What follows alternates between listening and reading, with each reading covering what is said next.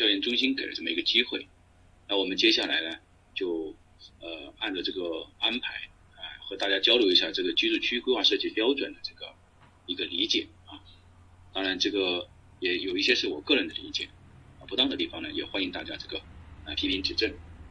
那么我们这次交流呢，呃，我们按照这个五个部分来和大家交流，就是新都市主义，然后为什么要全面修订，然后条文的一个解读，最后讲的一个强制性条文的解读。后面啊，在这个中间的时候呢，呃，欢迎大家有问题呢可以啊提出来，到时候我们呃后半段呢，我们和大家一起来这个交流和互动啊，因为这个时间关系呢，那我们啊尽量呢给大家简短一些啊，讲的这个精髓一些。首先呢，我们来看一下就是新都市主义。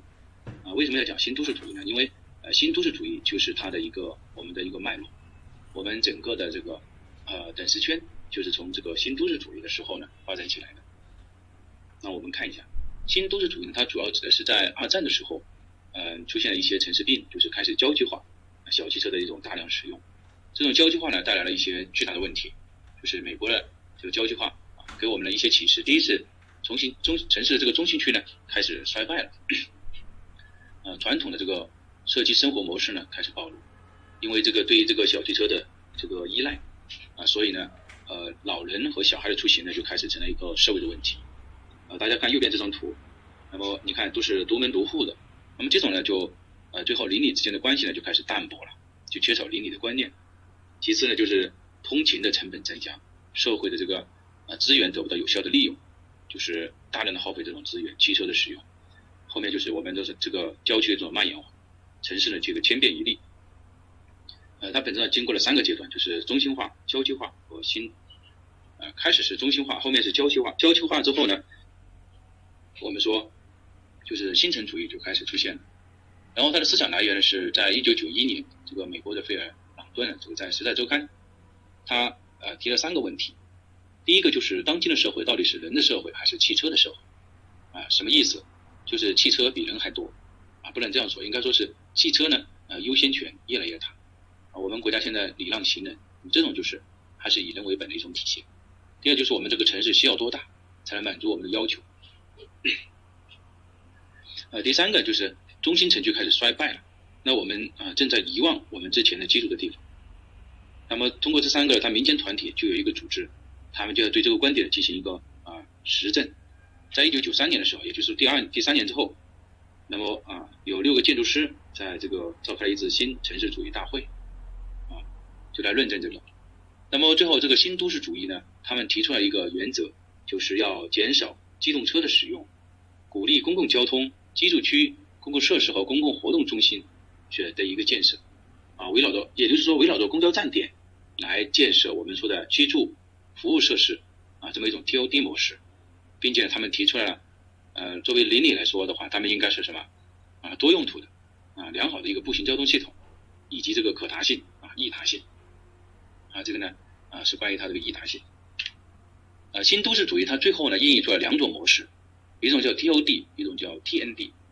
TOD 呢，它是指是在大都市，就是在城市层面，强调这个公共交通，以就说公交主导开发的模式，就是公交引导开发。看见没有？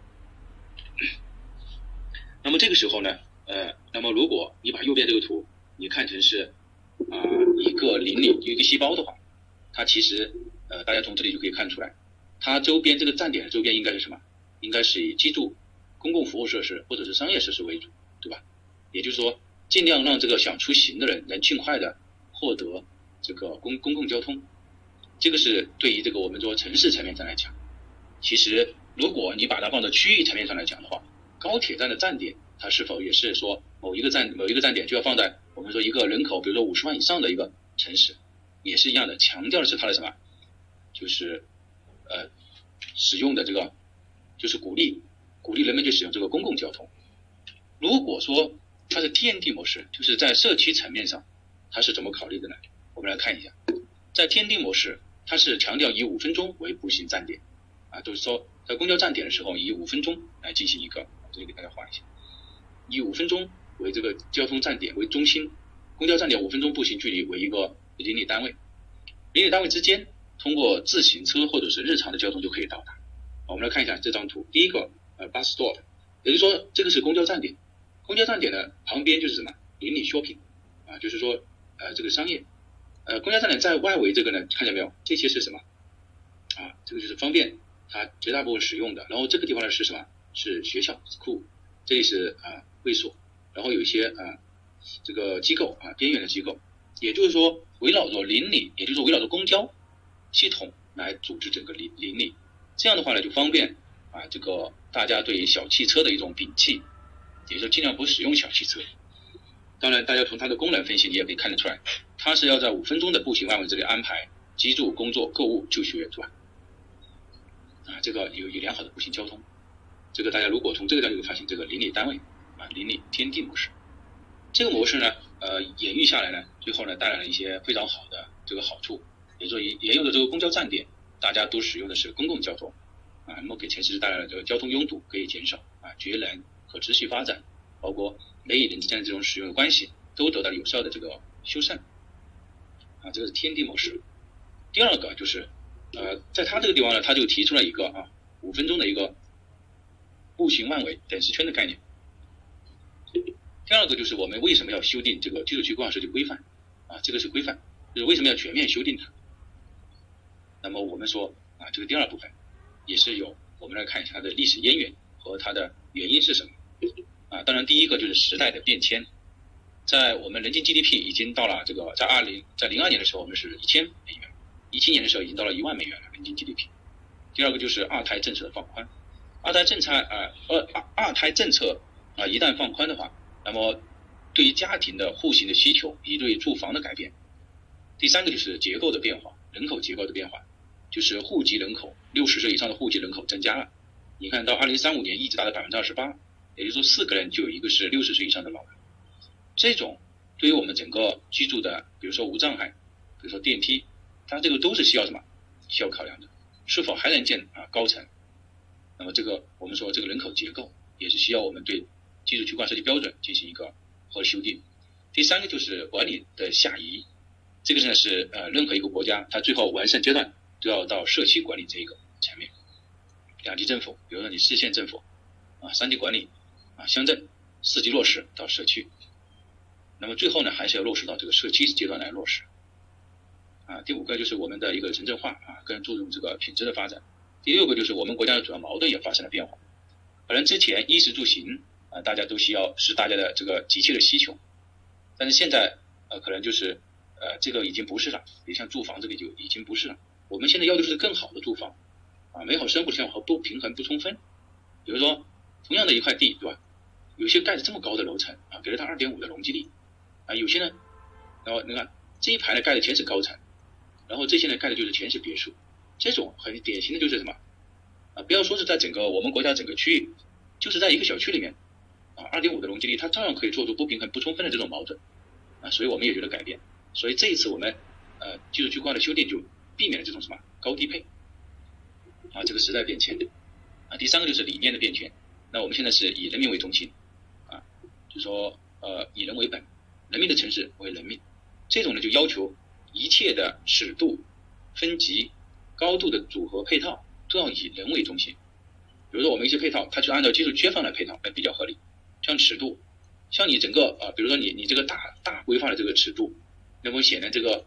啊，公交站点之间的距离就会会大一些，因为你这个是第一个啊，你有有些时候刚好在交叉口不大不小。还有一种情况是什么？就是比如说我要从这个地方啊到这个地方来，正常情况下我直接如果是开放的这个地方，我直接走过来就可以了。但是现在你是封闭的，我就要这样绕，这种呢也造成了这个啊这个尺度过大，也就是说没有以人为中心啊。还有一个发展理念就是生产空间的宜居和适度。那我们说。在我们的基础里面，应该解除啊，应该老有所依啊，学有所教，老有所得，病有所医，老有所养，这些都要在我们在按照这个各个级别，在我们的居住区规划设计里面要进行一个什么配套。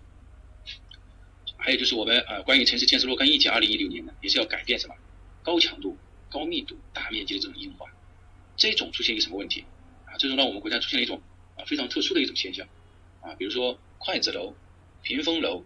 筒子楼，这些都什么？都是因为高强度、高密度和大面积硬化所造成的。后面我们开这个城镇工作会议当中也是要求，生活空间宜居要适度，对吧？啊，第第三个这个历史导师就是历史发展，那我们要把这个生态文明建设和历史发展呢放在首要城市，这种呢才是我们民族的什么永续发展，永续发展，比如像公共绿地、海绵城市，啊，总而言之，它整个的发展思路和指导思想已经完全是变化了，啊，以人民为中心，啊，绿色发展，啊，生活空间宜居适度，啊，那么这些都是和人息息相关的。那么我们的呃为人民服务的这个理念。宗旨进一步深化之后，就要求我们对于这个基础计划设计的标准呢，也要为了适应这种理念和指导思想，也就需要变变动。啊，这个是第一，就是我们为什么要修订这个啊这个城市居住区规划设计的这个标准。第二个，我们来这个地方对和大家一起来学习一下这个条文。啊，当然有一些呢，呃，大家如果可能大家呃在学习的过程当中会有一些小的疑问的，那么在课间的呃会间的时候呢，可以上来啊一起交流，到时候。我把这个问题汇总之后呢，我们在呃最后面的一部分和大家一起来学习和交流。第一个就是名称和主体发生了变化，名称就是由规范变成了标准啊，大家不要小看这两个字啊，这两个字的变化呢，也就意识着从全面强制到什么呢？到局部强制。规范按照这个标准定额司给的说法，就是如果是规范的吧，那前文强制称为规范。如果是标准的话，因为它只是一个行业的啊，就是一个机构之间的一个批准的文件，呃，所以它只是呃部分强制，就是其他不是前文强制就称为标准。这个意思是什么？就是说呃可以理解啊，就是设计有一定的这个弹性空间啊，这个是关于名称的改变。第二个呢，就是发发布部门，发布部门呢它其实没有变，只是主导地位呢略有变化，也就是把这个建设部啊，呃这个中华人民共和国建设部现在在这个。城乡建设部呢，往往上移了一下，往上移了一下呢，就是把这个主体啊凸显出来了。也就是说，执行的主体还是住房和城乡建设部，对吧？呃，就是还有一个就是章节的变化，章节的变化呢，就说啊，十一章变为了七章，啊，这种变化的目的是什么呢？就是呃抓大放小，就是把我们这个呃有一些没有必要的，或者说没有必要在居住区规划设计标准里面进行细化的，我们把它放掉。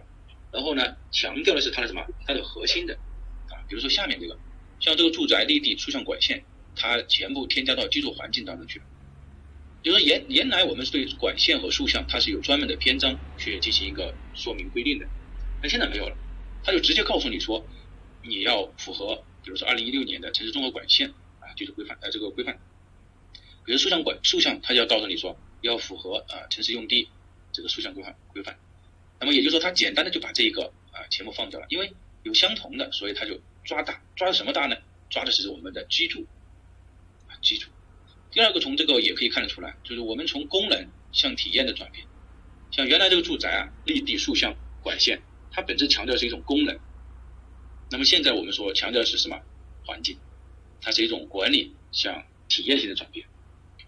第三个就是它没有再没有这个公共服务设施这一章，就这一章没有。啊，因为公共服务设施为什么没有呢？就是公共服务设施是公共嘛，它强调的是一种群体啊，群体性，而配套，然后配套设施就是我买你的房子，你要给我配套，啊，这个强调是什么？强调是个体，也其实本质上就是以人为本，群体向个体的一种转移，直接把这个公共服务设施向这个配套设施转移。第三个就是普遍性转针对性，就是原来是所有的经济技术指标，你都要符合综合技术经济技术指标。不管是小区组团还是居住区，那现在变成了附录了，什么意思？也就是说，我每一个表附录 A、附录 B 啊，在这里啊，附录 A、附录 B、附录 C，我专门的，你看，我都要求你什么？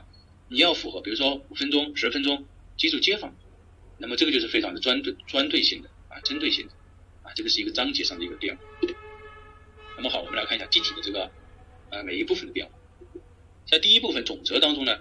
啊，其实啊，第一点，它就强调是一个三生空间，也就是生态环境以及啊，生产啊，空间节约，生态空间啊，这个山清水秀啊，体现在这个一点零点一，一点零点二当中这个新标准，它这个是一个比较大的变化，它增加了这个城市规划的这个编制啊，这个将呢我们需要说一下，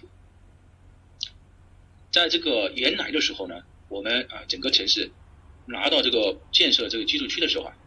都只会符合这个城市居住区的规划设计，因此没有从整个城市的层面去考虑，设计师呢只是告诉你说这个地方是一块居住区，这个地方是一块居住区，居住区里面如何配置，那么你是按照居住区规划设计规范去里面配置就可以了。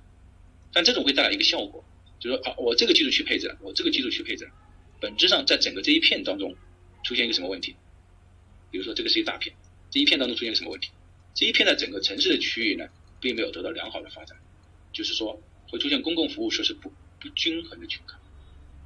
只有在你在城市规划编制的时候的呃落了一个，比如说学校啊这个医院，那么它才有。如果没有落的话，基本上就不会再有。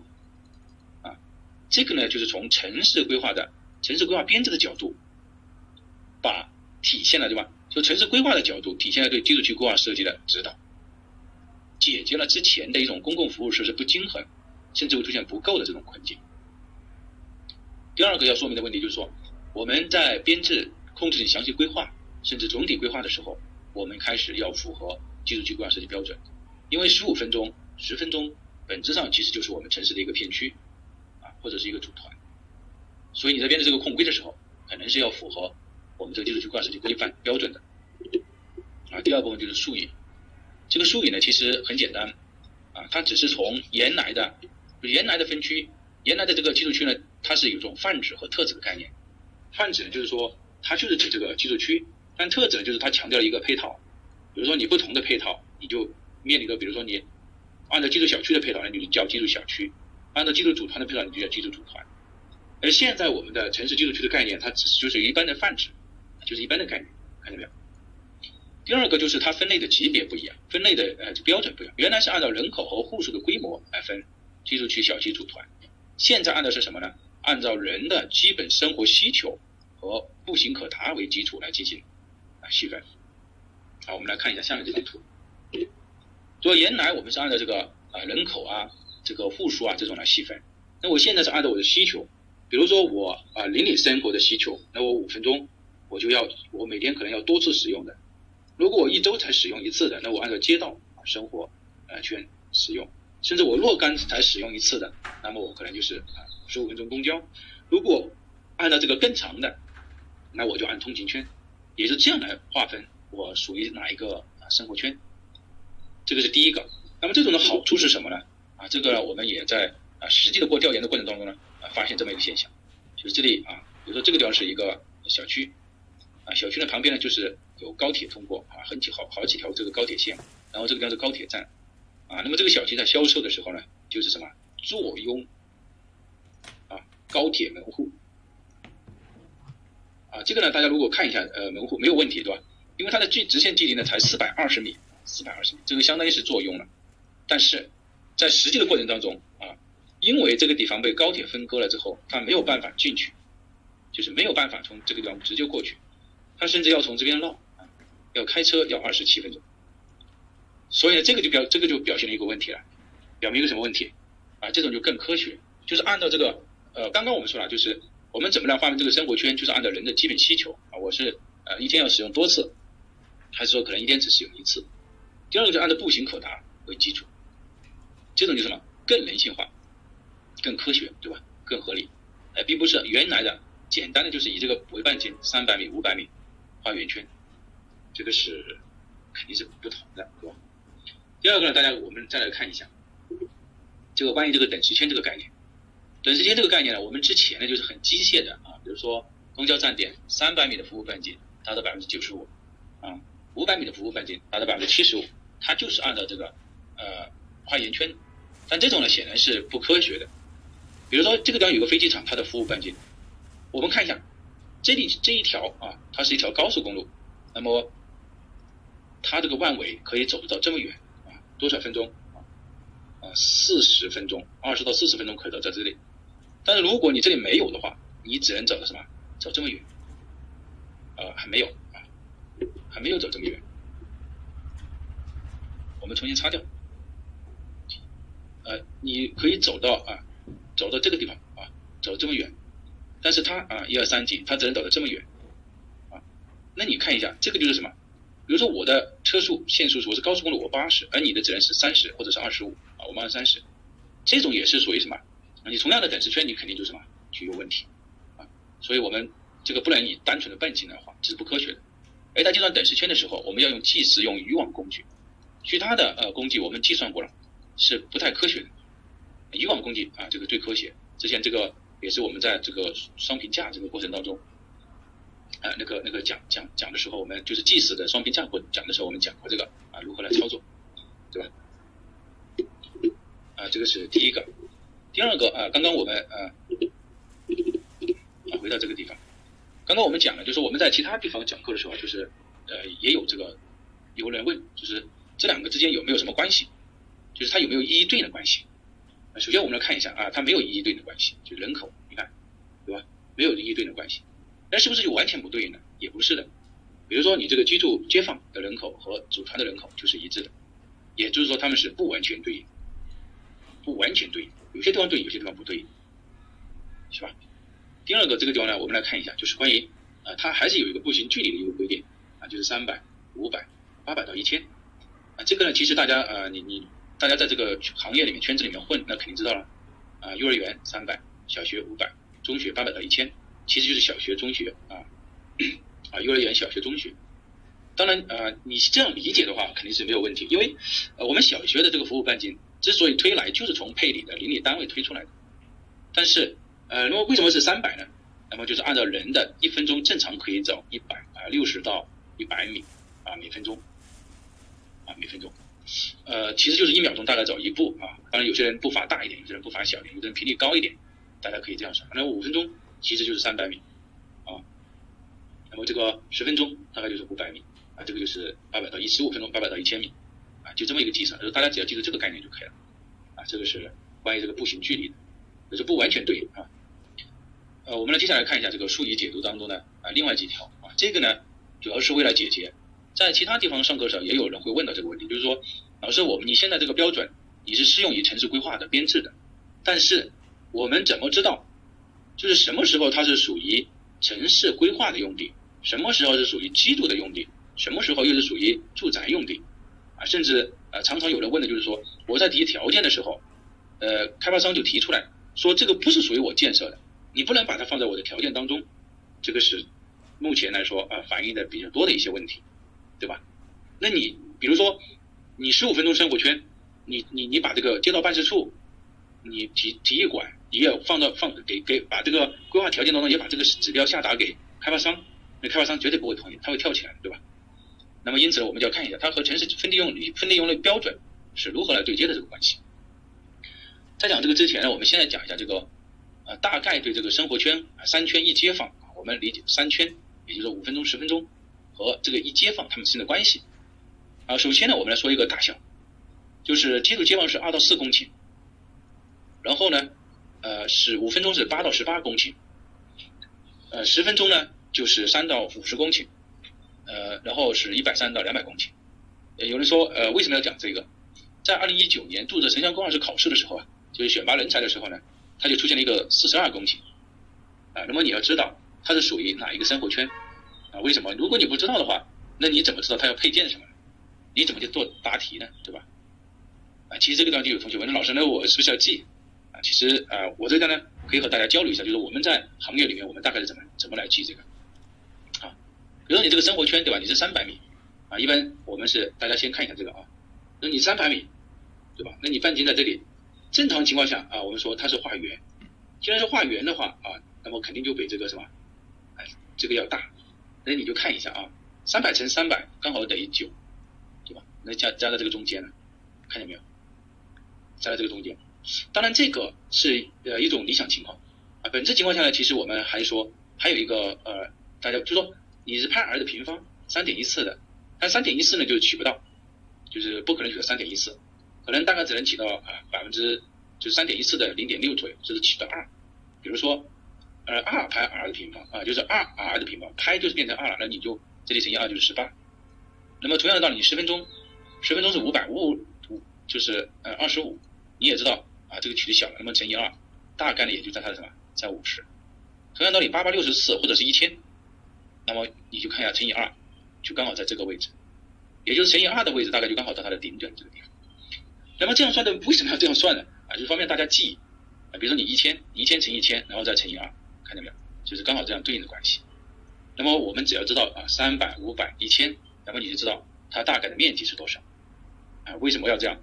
啊，大家但凡你在这个行业里面混啊，有些时候开会的时候或者怎么样的时候，哎，提出来，哎，我现在是有四十二公顷啊，到底是哪一个生活圈？那你知道啊，五二十五乘以二，大概就在这个生活圈里。因为它，呃，你不会超过十八嘛，三三得九乘以二就十八了，你也不会超过五十，你超过五十就到到它了。有些时候这个中间它并没有连续怎么办？就是说你看这里一百三，对吧？这里三百二，那只能说是它是几个啊这个生活圈的嘛，啊几个生活圈。啊，这么这么一个概念，啊，第二个就是关于我们来看一下，就是关于它这个啊用地的对标的这个问题，就是哪一种用地它对应的哪一个层级？我们来看一下公共利的概念，公共利率指的是公园利率，啊，既然是公园利率的话，在我们城市用地分类标准当中，它就是属于 G 类。那么属于 G 哪一类呢？它有一个 G 一、G 二和 G 三，对吧？那么呃，这个是公园，这个是公园绿地，啊，这个是广场。呃，这个是什么王府绿地？那么王府绿地呢，应该是肯定不属于的。那么它会属于哪一个？它会属于公园绿地和广场绿地。为什么呢？因为有些时候啊，你看它都开展体育活动的这个啊这个地方，那么有些时候就会有广场啊。因为也许说，也就是说，公共绿地它在城市用地分类标准当中，它对应的是 G 和 G 三，这个是关于公共绿地。那么还有一个就是关于呃配套设施，它是属于哪一个？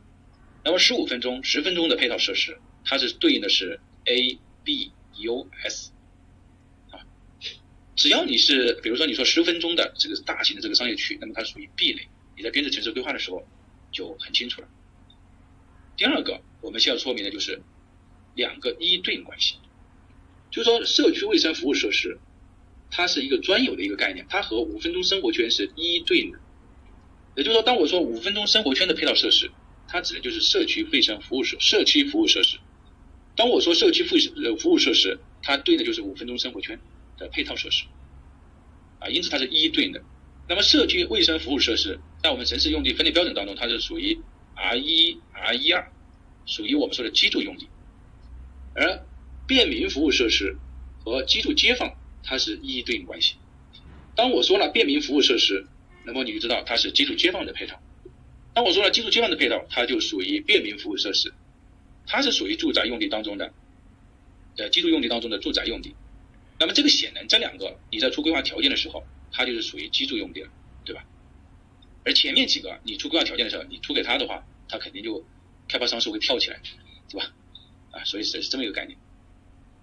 好，但是有些地方它有一种叫配件，啊，什么意思？就是说，呃，主主主体主权和主体是归政府，但是你要出钱，啊，有些地方是这种情况，啊，特别是像一些小学。这边一些定向的这个小学，啊，这个呢就是属于具体的情况，啊，这个我我觉得每个地方不一样吧。呃，术语解读当中还有一些啊，其实本质上就是节约海绵城市和环境设计的一些。从这个地方大家也可以看得到，一个一个环境设计对一个小区还是非常的重要，非常的重要，你看，这个就不一样了。好，我们来讲一下第三部分，就是基本规定。基本规定呢，啊，这一次呢，它只是新增加了一个。我们说认为比较重要的就是关于这个，啊，居住区的选择，为什么要增加这个呢？因为你现在你是要编制城市规划，你也要符合。那你编制城市规划要符合的话，那我在编制城市规划的时候，我就要看一下居住区选在哪个地方。啊，我觉得这个大家凭常识你也知道，什么滑坡了、泥石流了、崩塌了、侵蚀了、滑坡啊，什么危险化学品啊、噪音啊，它不但给出了你这个禁止性的规定，还给出了你有效的措施，比如说。啊，可以进行一些相应的措施来进行处理。那么我们说这样的目的是为了什么呢？其实本质上还是安全性和舒适性啊。这个是关于基本规定啊。当然后面还有一些什么不透水啊，这个主要是和海绵城市这些相对应。这个我们不再去讲这个地方。刚刚我们也讲了这个地方里面，它没有说是啊单独来讲这个管线，但是他说是告诉你要符合这个管线，他没有告诉你竖向，但是他告诉你要符合这个城市用地竖向规划规范。这样的话呢，就一一句话就解决了。所以它并不是说章节减少了，内容就减少，反而是更细了。啊，第四部分，那个就是整个啊我们的这个条文当中的一个重点啊，这一部分呢大家要理解。首先呢，我们来看一下，就是我们现在为什么啊原来的这个建筑和用地，原来的那一版规划，它带给我们的是一些呃我们执行下来之后有哪些问题？那我们这次修订就要进行一个针对性的这个修改。啊，第一个就是高强度的这个建设，比如说香港。啊，你看，这种现在目前在我们内地也是出现这种问题，啊，密密麻麻，啊，开发商只管什么？高强度的建设，因为每一套房子都是钱，能一套多一套是一套，啊，这个高强度的建设，啊，你看这个绿化问题，就是像这种建设密度相建筑密度相当高啊，基本上没有什么没有绿化，而像这种呢又绿化，我们说绿化又非常的充分，啊，绿化呢又非常的充分，举例子。也就是说，它这个绿化率无法消除不均衡的问题，啊，高低配是最常见的。像有一些地方，它是把这个什么呢？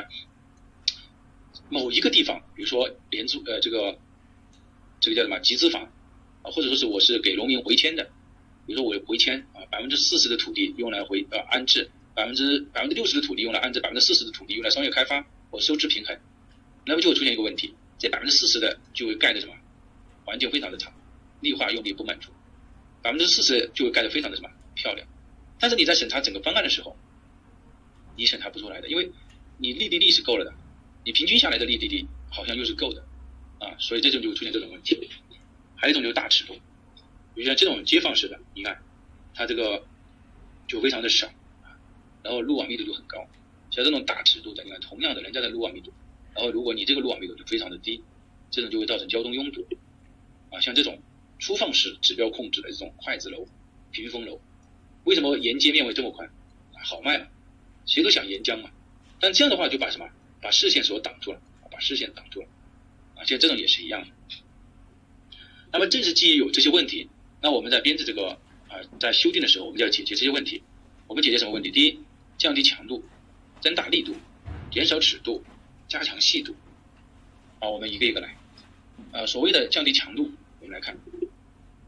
在呃这个解读啊这四个我们标准对于这四个的回应之前，我们先来看一下就是呃用地和建筑啊这个这个气候的一个计划啊这是一这是二三四啊这里是四啊五六七啊大家呢我们行业里面是喜欢这样把它连起起来连起来大家就发现它是一个什么字啊一个 V 字是吧啊你那么你就这样数。就可以了啊，一二三四五六七。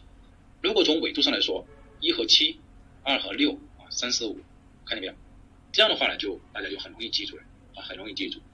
这个是第一个气候啊，首先知道纬度的这么一个和分区的一个大概的一个关系。知道之后，我们就来解读了。前面呢，我们已经说了，之前的这个基础期规划设计规范给我们造成了很大的问题。这个很大的问题就是因为它是什么？它是它统一。大杂烩的，比如像基础区来控制，啊，就是尽管我满足你的指标，但是最后做下来的话，会出现各式各样的问题，不精细。而基础区规划设计标准呢，就更精细、更明确，更具有指导意义。为什么？因为我是按照十五分钟，啊，记住接放五分钟、十分钟，我每一个层级我来对它进行控制，这是第一。第二，我不但按照每一个层级控制，我还对它的气候区划进行了一个控制。我不但对气候区划进行了一个控制，我还加强了平均层数的一个控制。你原来只是这个住宅的层数，为什么加强平均层数的控制？就是我们说避免这种高低配。除了这个之外，我对增加了什么容积率？就说你每一个区域的容积率，我提出了不同的一个控制。你原来只是提了一个大的，按照规划条条件，比如说你容积率啊一点二、一点几，那我现在就是通过平均层数。苹果这个呃容积率通过这个高度来控制啊，比如说像基础街坊，它就有还增加了一个高度，那么基本上来说，整个方案就已经控制的非常什么精细化。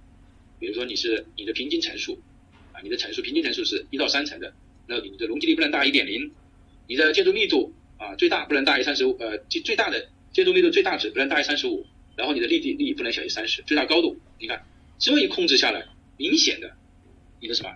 你的整个方案就会控制下来了，并不会出现之前说的那种粗放式的控制，啊，这个是关于这个原来的两个标准的一个问题。那我们来细读一下，啊，细读一下。第一个就是说，呃，我们来看它有什么规律。随着纬度的升高，啊，住宅用地的比例呢在上升，啊，比如说纬度，啊，一到七，它的纬度升高，你看住宅用地的比例，啊，比例它是什么？它是大的。为什么会大呢？住宅用地的比例为什么会大呢？因为和太阳高度角有关。比如说，我们举例子，比如说你在北京，啊，太阳高度角，太阳是这样，太阳太阳太阳相对来说是这样射过来的，对吧？啊，这样射过来的，那你就知道，知道什么？我可能满足日照的话，这个间距就要大，这个间距大的话，那么住宅用地就要求会多。但是如果说你在云南，比如说他在赤道附近，啊，它的太阳高度角很高，那么你看它们之间的角这个间距就要小，对吧？所以它的住宅用地的比例就小。同样的，啊，我们把这个擦掉。这个呢，大家在出规划条件的时候就要考虑到这些问题了。出规划条件的时候就要考虑到这些问题。当然，这个呢已经给出来。第二个就是人均住宅用地的面积，你看它是什么？它是逐渐随着纬度的升高也是在增大的，这是第一个。那么第二个，随着纬度的增高，配套设施和公共立体的面积在减少。啊，有人说老师，为什么配套的这个又会减少呢？那我们来看一下，你道路是不变的，看见没有？所有的这个层级结构当中，道路是不变的。那么前面两个在增加，那么下面两个就只能下降了，对不对？就是随着这个增加，它会下降。因此，随着纬度的增加，配套设施和公共立体的面积在减少。那么，为什么城市道路的面积是不变的呢？不管在哪一个层级当中，它都这个标准都没有变的啊？是因为啊，我们说道路的密度只和它的区位有关，就说和你在哪个地方，和它和这个道路在呃和和这个道路到底是属于呃居住区、居住小区啊，和十五十五分钟生活圈、十分钟生活圈没有关系，它只和你的区位有关系啊，这是第一个。第二个呢，我们在若干意见当中啊，就是啊关于城市管理的若干意见啊，这个意见当中啊，他就国家就提出来了啊，是多少呢？就是在街坊率啊，你的密度要大于百分之八，这个是密密度，呃，提出来一个百分之十五到百分之二十啊，所以这个标准就沿用了这个提出来这个这个若干意见啊，这个是第二个。第三个就是建筑层数，建筑层数呢，它避免了就是以前的那种情况啊，就是说呃。高层多层，哎，它现在采用了什么呢？采用了和这个呃防火和抗震标准对接的，一到三层啊，四到六层，七到九层，然后十到十八层，十九到二十六层啊，采用了这个啊这么一种，也就说开始对接了啊。这个是关于第二个啊。这个地方呢，其实呃有一个问题，就是说为何表格当中没有低层的一到三层和高层的啊十九到二十六层？为什么没有？你看它这个地方没有一到三，直接到了四到六层啊，这里十到十八层。啊这边也没有，为什么？这个表格当中它没有，啊，就是这个表格当中为什么没有？啊，原因呢其实也很简单，就是因为像你十五分钟生活圈，你不可能所有的层数平均下来是一到三层，这种情况下呢很少，基本上不会出现。十五分钟生活圈，一百三到两百公顷的土地啊，你前后是平均一到三层，这种很少，也不可能平均前后是什么十九到二十六层。大家可以想象，如果全部平均是十九到二十六层，那那是一种什么情况？啊，这种方案又有谁敢批，那么本身就认为它是不合理的，所以呢就没有。啊，这是两个极端，所以就没有。为何道路的面积保持不变？刚刚我们已经解释了，对吧？啊，这个是第二个情况。啊，我们再来解读一下，就是有一个非常重要的啊，记住街坊的。前面呢我们已经讲了，三圈一街坊，对吧？五分钟啊，十分钟，十五分钟，它的面积相对来说还是比较大的。而我和我们实际开发过程中，我们实际的开发过程当中，经常碰见的应该是基础街坊，为什么呢？因为它呃刚好呢是比较适合的一个开发，就是二到四公顷啊，这种呢是比较适合的一种开发，开发量也比较多的。那我们来看一下这个指标啊，也就是我们大家常常要用到的。第一，最大高度是八十米，也就是说，它已经给了你一个限高了，你的高度不能超过八十米。啊，就说，那么这个地方就有个问题，就是为什么选择的是八十米？啊，不是选择七十五米，也不是选择九十八十五米，啊，是因为八十米是地震抗震结构的一个一个节点，超过了八十米，那你的抗震的力度，那么也就是使用的钢筋啊、耗材啊，就会成倍的增加，啊，所以呢就给了这么一个八十的这么一个点，也不希望你超过八十，啊，这个是这么一个原因，就是和抗震啊进行了一个对接，因为八十度之后啊，这个各种抗震的标准就不一样了，啊，这个是第一个。第二个就是和啊我们说防火和抗震的这个进行了一个对接啊，这个平均层数进行了一个对接。原来的层数呢，啊它就是层数，那么现在这个地方呢是平均层数啊，是平均层数啊，也就是说我不管你呃单独的层数，但是我管你的平均层数啊，也避免了一种什么啊高低配的出现啊，大家我们后面会讲，就说这个是第一个，第二个就是低层或者多层高密度的最大容积是一点八，啊，这个地方呢，看到没有？最大的容积是一点八。其实有同学，呃，假如大大家在日常这过程当中去，其实就会有这个问题，就说这两个表啊，记住街坊，为什么会有这两个？为什么会有两个表呢？那么我到底选用哪一个表呢？啊，这种呢是结合我们实际的情况啊，这种比较常常用，就是正常情况下我们肯定是用的是记住街坊这个表，啊，就是正常。哎，比如说你平均下来你是啊一到啊一和七度的这个气候分区的，你平均程度七到九成的，那么你的容积率不能超过啊显的一点五到一点七之间，建筑密度啊建筑高度不能超过三十六，这个是一个。那么为什么会出现这种呢？这种情况下就是说，在一种特殊情况下，比如说棚户区改造啊，在旧城改造的时候，因为你的高度受限，这个高度拔不起来，你只能盖这种四到六层的多层啊，或者是一到三层的低层。那么这个时候怎么办？只就能只能提高什么？你看高密度，密度可以高一点，但是你你的容积率其实也高不上去了，对吧？你容积率也高不上去。那么这个时候呢，你就要适用的是这个啊，也就是说。正常情况下，比如说你城市新区，你拿了一块地，你应该是符合这个标准。老城改造实在没有办法，就符合这个标准。这是第一个。第二个就是关于呃人均住宅用地面积的推算啊，这张有个人均住宅面用地面积。这个人均住宅用地面积为什么是这个数啊？为什么啊？也是有，它是这样推出来的。就说我们国家在这个小康社会啊，全面建成小康社会过程当中呢，提了一个指标啊，就是三十五，然后呢。我们国家虽然提了这个，啊，他提了这个标准，那我们国家因为这个实际的国情呢，基本在三十到四十之间，啊，三十到四十之间，啊，但是如果随着高度的层数越高，它会什么？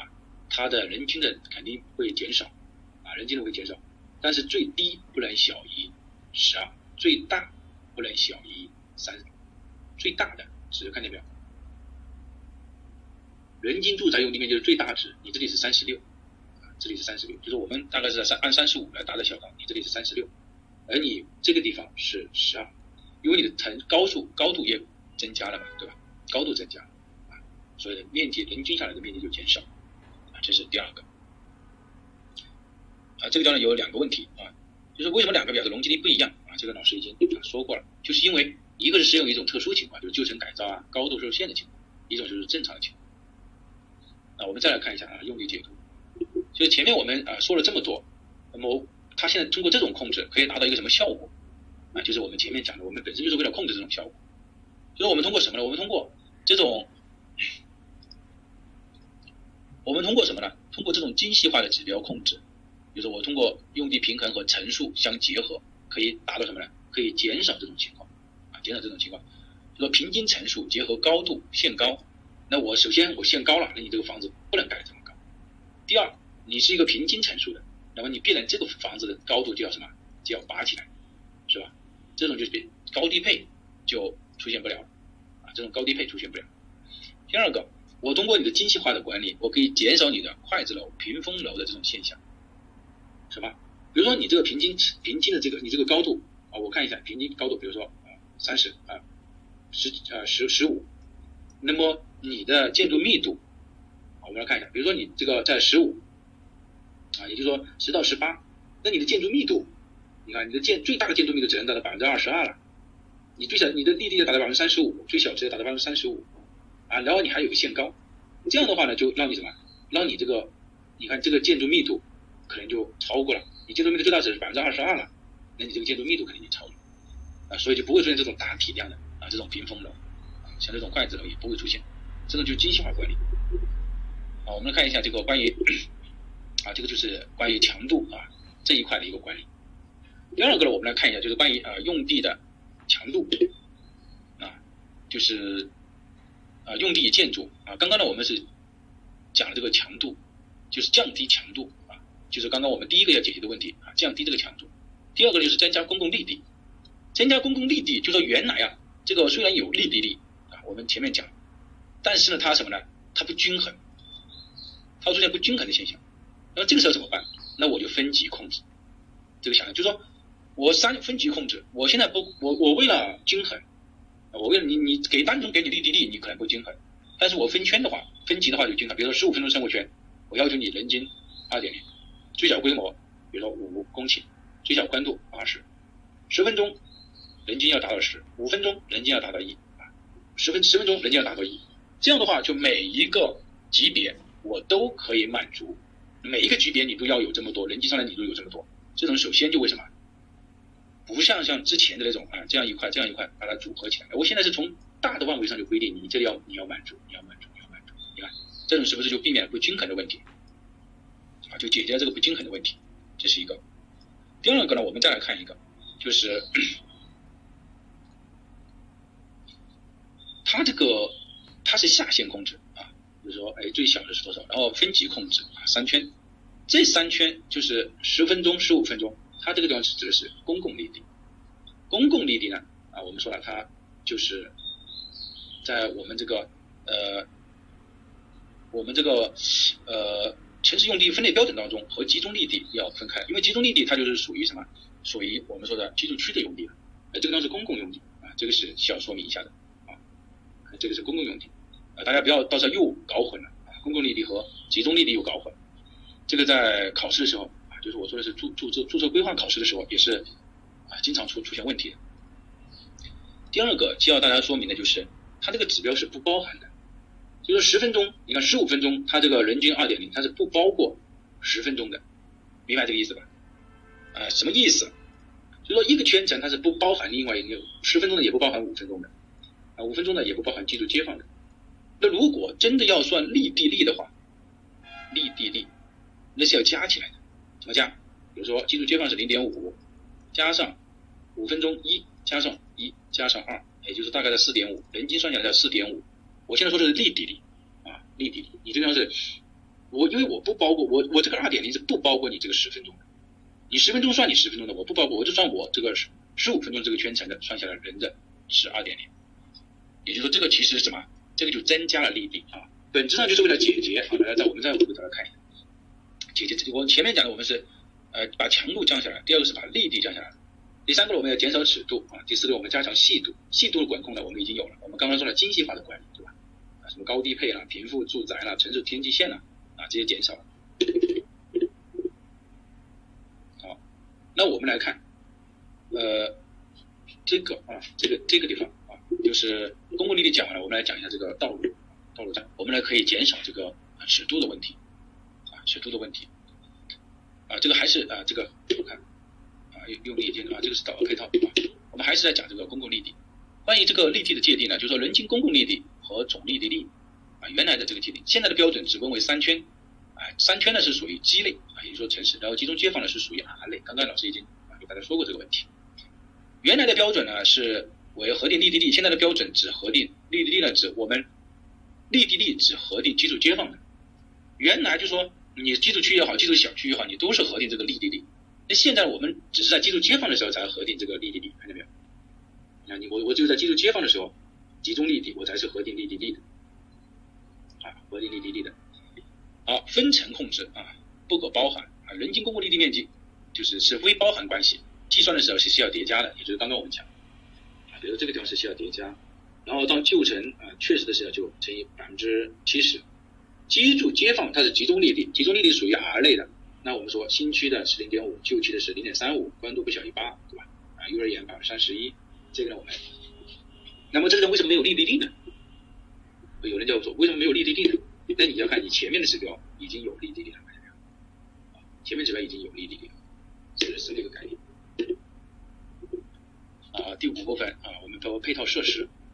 配套设施呢，啊，这个相比起来说的话呢，它也是一样的。第一。千能指标啊，这个都没有变，原来的也是千能指标，现在的也是千能指标。第二个就是我们说了，它这个配件是按照什么？公共服务设施、社区服务设施和便民服务设施，也就是三圈啊，呃，应该说十分钟、十五分钟生活圈，十分钟生活圈是城市公共服务设施，五分钟生活圈是社区卫生服务设施，然后还有一个居住街坊是便民服务设施。这种的话呢，就按照什么？按照三个类别来进行配置的，也就是说这个地方老师画的这个地方。前面这个地方看见没有？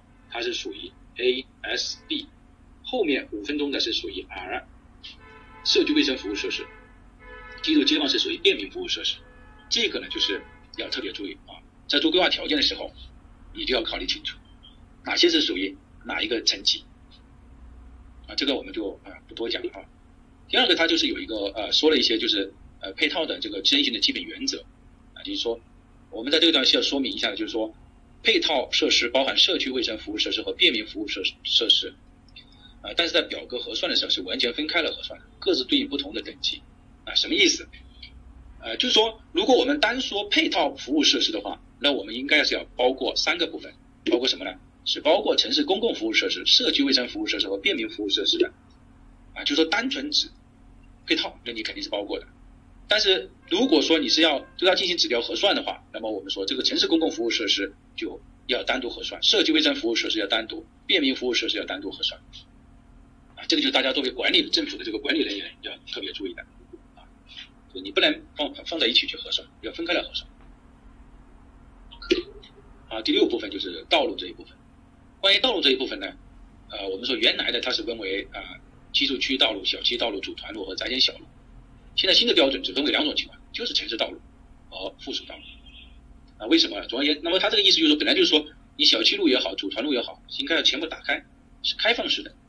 而，开放式的话，啊，大家就知道就是什么，就是属于城市道路。你只有到基础街坊，也就是组团里面的道路，才称为附属道路。附属道路呢，你属于什么？属于我们 R 类？哎，这个属于 S 类，啊，指的是这么一个概念。啊也就是说，没有除了基础街坊里面基础街坊之外的，就全是属于城市道路。这个和以前的呃也是不一样的啊。原来你这是属于小区路，哎，那么你在小区里面你自己就规划，现在属于城市道路。第二个就是提出来一个基础区的路网密度的一个问题啊，这个八，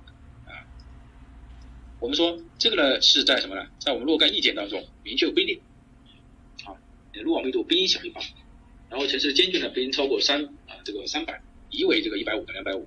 这样的话呢，我们说就可以什么，就可以减少我们这个大尺度的问题。前面我们不是讲了吗？你大尺度，你绕行，那么这样的话就减少了这么一个问题。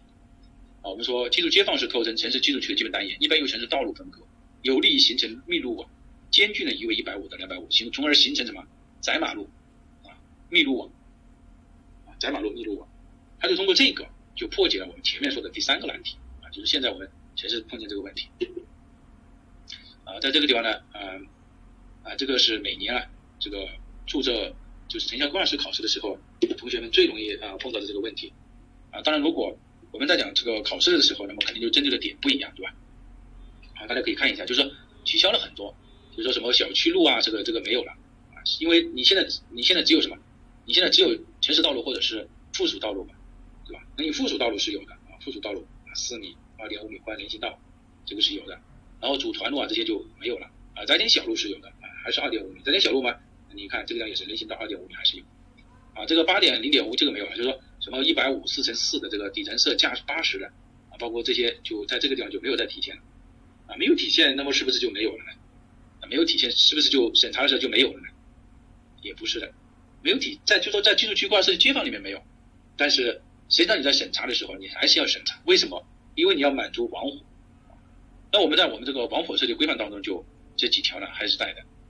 正因为你要满足防火，所以在编制这个标准的时候就没有再把这些写进去了。啊，你不能大于一百六是吧？啊，一百五大于二百二的时候你要设置消消防车道。如果你连通的不可以大于八十，一十二的填十二的这个回车场，啊，高层的十八乘十八的，啊，这样的话就是其实虽然在这个居住区规划设计标准里面没有体现，但实际上你在审查的时候还是有。啊，同样的道理呢，本质上你在做设计的时候也有。啊考试的时候也有啊，啊，这是关于这个道路的一个解读。这个地方其实有一点啊，我不知道大家有没有发现，就是它原来是说，啊，这个，呃，人行出入口的间距不宜超过八十，对吧？那么它现在是说人行出入口的间距不宜超过两百，啊，为什么呢？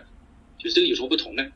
啊，这个八十呢指的是这种防防火的原因的八十，而这个两百呢是说是考虑到这个以人为本的服务。什么意思？所以我们现在的小区，它本来要求你是开放式的，就是说不存在，就是街街巷街巷式的，啊，就是街巷式，就是说都可以进去的，其实就不存在这个间距的问题。但是如果有一些特殊的情况，它需要封闭的话，那么你不能超过什么？不能超过两百，啊，指的是这么一个意思。因为我们现在提供的是这种什么开放街区嘛，那么开放街区嘛，你理论上你就应该是不存在了。那么这个地方呢，啊，当然他还是考虑一一些因素，因为有一些情况。啊或者说是不成熟的情况，他觉得你还是所以他要求你啊不宜超过两百，啊，给了你一个更高值的题啊，这个这个关于这个最小建筑物的这个也还是在这个地方没什么太大的变化。关于这个呃道路的解读，就是如何来划分这个啊，我觉得这个标准里面说的很清楚。如果你是三圈的用地划分，那么你就要到什么？你看道路的中心线、快速路、高速防护绿地不包括与本地功能无关的其他服务设施啊。也就当周边为快速路或者高速路的时候。居住区的用地边界应算至道路红线或者王府绿地的边，就你不要再算到道路中心线去了。在原来的时候，我们很多这个城市它是算到道路中心线的，那么现在告诉你说，你这个三圈的用地就算到啊我们这个啊用地的边。大家看一下这个地方啊，比如说这个地方它告诉你说是一个企事业单位的用地，因此你在算这个呃这个你你不是最好你要算指标嘛？算指标的时候就告诉你说要算到哪个地方。哎，如果你是快速路。或者说你是你看快速路，它就算到什么？算到道路红线的边，或者是防护立地边，它这个算到防护立地的边，看见没有？哎，好，你看这样这样这样这样，然后这个地方不是我们做的居住为居住区服务的，那么你也不能算，你也不能算，这个是一种情况。如果当周边为城市干路或者支路的时候，各级生活圈的居住用地范围应算是道路中线。大家发现没有？就说当你周边。如果你是城市干路或者是支路的时候，比如说这个地方，你就应该算到什么？算到道路的中线。城市主干道、城市干路，你各级生活圈的居住用地啊，应算到道路的中心线。因为快速路和高速公路，你不是为我整个呃居住区服务的，所以呢，我就不算到，我只算到路边啊，或者是王府绿地边。而你快速路或者主干道，那么你就要算到什么呢？你就要算到它的道路中心线，道路中心线的位置，就是说要突到道路里面来。呃，第五个啊，就是你记住街坊啊，记住街坊呢就是相邻就可以了啊，算至啊周边道路红线，算到周周边道路红线就可以了。啊，这个是关于如何计算的啊，混合计算的时候，你看记住街坊的话，我就只算了什么道路红线边，看见没有？哎，成了道路红线边，啊，这个是关于三个指标的这个核算，啊，三个指标的核算。啊，第七部分就是强制的条文，啊，我们来看一下，强制条文呢，其实没什么好讲的啊。也就是说，这个居住安全选址，啊，接住这个街坊立地啊，你要呃零点三五，每个人八三分之一，居住呃街坊的用地和建筑啊，这个是属于强制的。像呃三圈十五圈啊，三圈的它不是强制的。然后呃公共绿地它是属于强制的啊，日照是属于强制的。啊，这个啊街坊啊建筑的指标是属于强制的。大家如果你从这个你就发现啊，它所有的强制的东西，其实就是为了解答我们前面说的那几个问题啊。强度要降下来，力度要提高，尺度要降低，啊，等等这些问题。那么这个就强制条文。对于这个强制条文呢，啊，去年呢，呃，有有一道题目啊，就是考了这个强制条文的，二零一九年的一道实务真题，北方居住小区的，它这个地方有个加油站，看见没有？啊，这个加油站，这个加油站如果大家呃呃，为什么这边没有呢？啊，就是因为呃，目前还是处于这个一些阶段啊，在出版社啊，这个清华大学出版社啊，他们在出版的，所以。呃，这个段暂时就没有办法啊展示给大家。这个加油站其实就是不满足啊危险化学品这个啊去年的考点啊这个叫两分，只要你达到了这个危险化学品已居住小区啊产生什么呃距离不足有危险不符合安全规定啊反正都得分。其实还有这个小学啊小学我们说啊主干道不能开在这个主干道上，你这边是城属于城市支路啊你这边是属于城市支路，为什么呢？就是因为你这个呃我们说现在的居住区的路是开放的。所以你不能开在这个地方，你开在支路上更好啊。很多同学，呃，答答什么呢？答说这个日照不满足，啊，说东西向这个日照不满足。啊，尽管我们说了这个改了，但是你看不出来它是属于内朗式还是属于外朗式，对吧？如果说内老师的话，你可能啊按照新的标准不满足，但是你这个是干不出来的，那所以你只能说是它什么？它这个开口啊有问题啊，这个可以很明显看得到。好。呃，讲到这个地方呢，就基本上我们和大家把这个呃强制条这个居住区规划设计标准呢，和大家这个交流了一下。啊，我们来看一下啊，就是这个呢是这个微信号，大家如果有疑问的话，可以扫描微信号，然后在微信里面我们可以再交流。然后这个呢是一个呃机构的，这个一个欧斗空间块的一个公众号啊，会发一些最新的一些文案啊、文本啊啊这个交流信息。好，互动啊，那么我们来看一下。就是十五分钟生活圈、十分钟生活圈、五分钟生活圈，居住街坊和居住区居住小区组团是什么关系？有没有一一对应的关系？啊，这个刚刚是其实已经问过了，啊，不完全对应关系，一个是人口的考虑，一个是出于人口的这个规模的考虑，一个是空间和时间的考虑，一个是空间半径，一个是时间半径，者，说更就是说更科学，没有一一对应的关系。基础街坊和基础小组团啊有对应关系，但前面的没有对应关系。第二个就是新标准适用的范围的扩大，它可适用于城市规划的编制和基础区规划设计的设计。那么在城市规划编制上怎么体现？那么这个呢就好好的要看一下。就是如果说你在城市总体规划的时候，你在选择基础区控制开发强度、抑制城市基础区人口规模、配套设施和公共服务设施的时候，那你要依据这个标准。你要如果在编制控制里详细规划的时候，你要配套公共呃这个配套设施的时候要依据这个标准。如果说你是基础区规划设计，那么毫无疑问你更是要依据这个标准。也就说，总规、控规、修规三个级别你都需要对它进行一个什么？都要依据它，只是说依据的侧重点不一样。还有一个问题就是说，呃，之前的指标为每户三点二人，现在你复查之后你放开了这个呃二胎了，你现在指标还是按照三点二人每户来啊，是否合理？